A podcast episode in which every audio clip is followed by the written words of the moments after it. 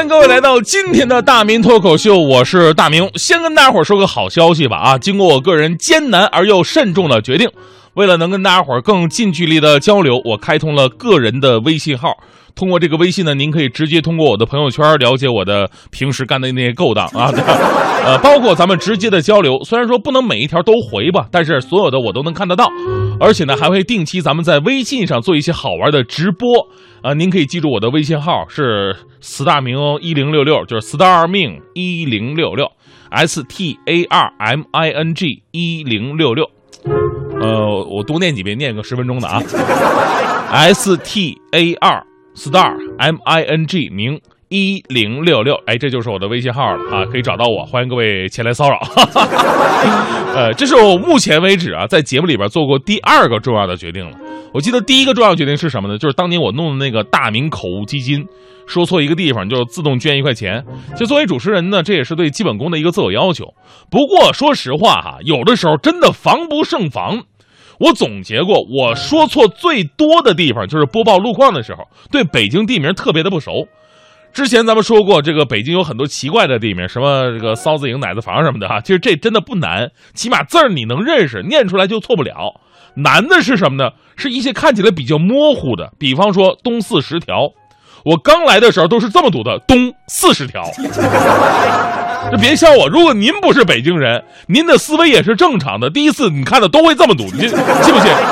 因为呢，东代表方向，四十代表数字，条代表形状，多么完美的解释！领导啊，听到之后啊，就破口大骂：什么玩意儿啊？什么东四十条啊？你告诉我东三十九条在哪儿？我也不明白呀，我屡教不改，后来罚了一次钱，我彻底改过来了。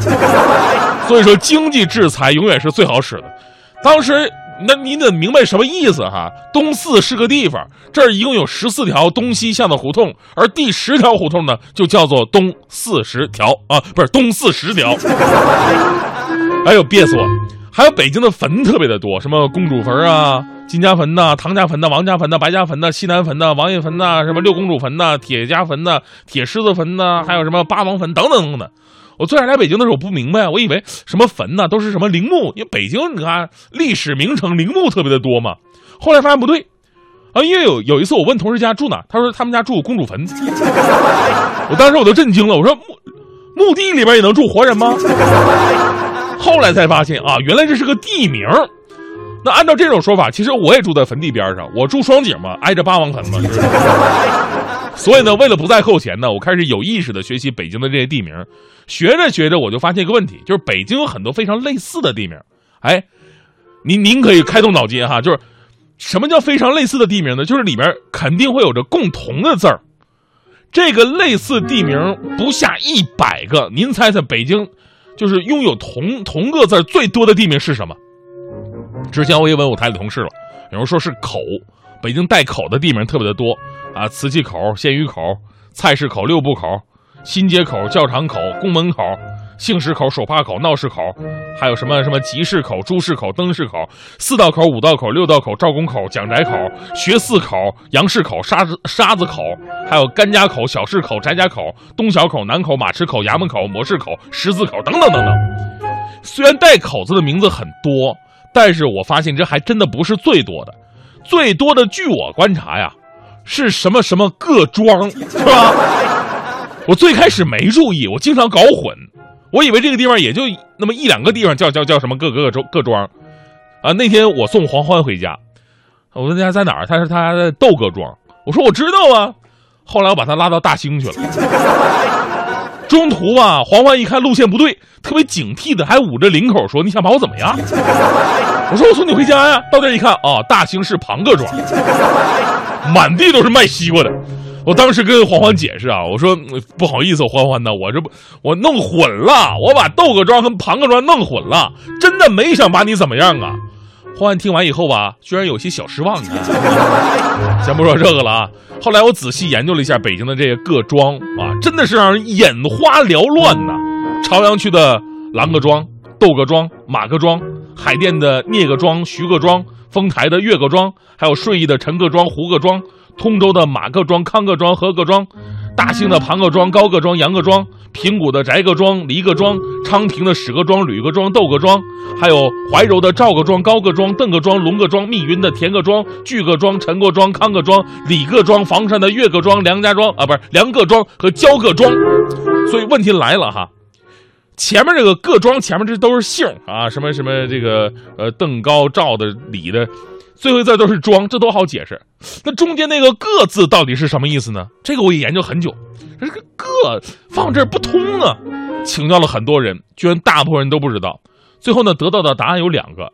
第一个说法呢，是指这个各呀，谐音是哥哥的哥，庞各庄。就是姓庞的哥哥住的村子，但说实话，我觉得这个说法稍微有点牵强。为什么呢？因为我觉得见人就叫哥吧，这是咱们现代人的语言习惯。如果古代人想表达这个意思，应该叫做庞兄庄。如果是建国后，那应该是庞同志庄，是吧？我总觉得哥哥的哥在这里用的太别扭，所以我个人觉得另外一种说法还比较靠谱的，就是这个个呀是家的意思啊，庞各庄就是庞家庄。那这个“家”这个字的读音呢，现在是读“家”的，但在中古时期呢，这个字的读音是“嘎”。直到现在，一些保留古语读音的地方方言还是把“家”读成“嘎”。比方说广东话，包括温州话。虽然温州话被称为世界上最难听懂的方言哈，但是温州是保存古汉语字音和用法最好的方言了。温州话呢，把“家”读成“姑”，也是发“哥”的音。所以呢。庞各庄原意就是庞家庄，听起来就很正常了。因为北方人，尤其是北京人的语音习惯呢，如果是三个字的话，那就喜欢把中间这个字儿轻声。所以别管是庞家庄还是庞姑庄，北京人读出来都是庞各庄啊，慢慢就演化成现在这三个字了。就是我真的太聪明了，我。所以说嘛，学无止境啊啊！当你到了一个陌生的地方。那么多年复杂的历史和人文，在当地地名当中就有着深不可测的文化体现，哪怕是寥寥几个字儿，都能让你琢磨很久。当然了，最后我说个事儿哈，其实我一直觉得北京地名最难的是什么呢？最难的还是这儿化音，你真的是搞不懂。你可以说东便门但是不能说前门你可以说是黄四儿，但是不能说护国四儿；你可以说双井，但是不能说天井；你可以说立水桥，但是你不能说立交桥；你可以说公主坟儿，但是不能说上坟儿。有的胡同呢没有“儿”这个字儿，但是可以发出“儿”的音，比方说大曲灯胡同，你可以说成大曲灯胡同。有的胡同明明写了“儿”，但是不能儿化，你只能分开来读，比方说鸭儿胡同，你不能说成鸭胡同，这不文明。最让我蒙圈的是这个，说那个南南河南河沿儿北河沿儿大街，我刚来是真的弄不明白，就按照字儿读啊，南河沿大街，北河沿大街，就说这大街啊是沿着河走的，多么完美的解释，对吧？但我们领导又告诉我了，说这个地方啊，正确的读法叫南河沿儿北河沿儿，并微笑着再次扣了我的奖金。于是我吸取教训，并举一反三。我看到类似的路名啊，我都会自我转化了。比方说西河沿大街，领导听到以后微笑对我说：“大明啊，是西河沿大街，这个是不能儿化的。”来，这个月的奖金又少了哟。我的内心是崩溃的，有没有搞错？为啥领导你总跟我那点奖金过不去啊？啊，一块儿耳化，一块儿不儿化的，我们东北人在北京真的活得不容易啊。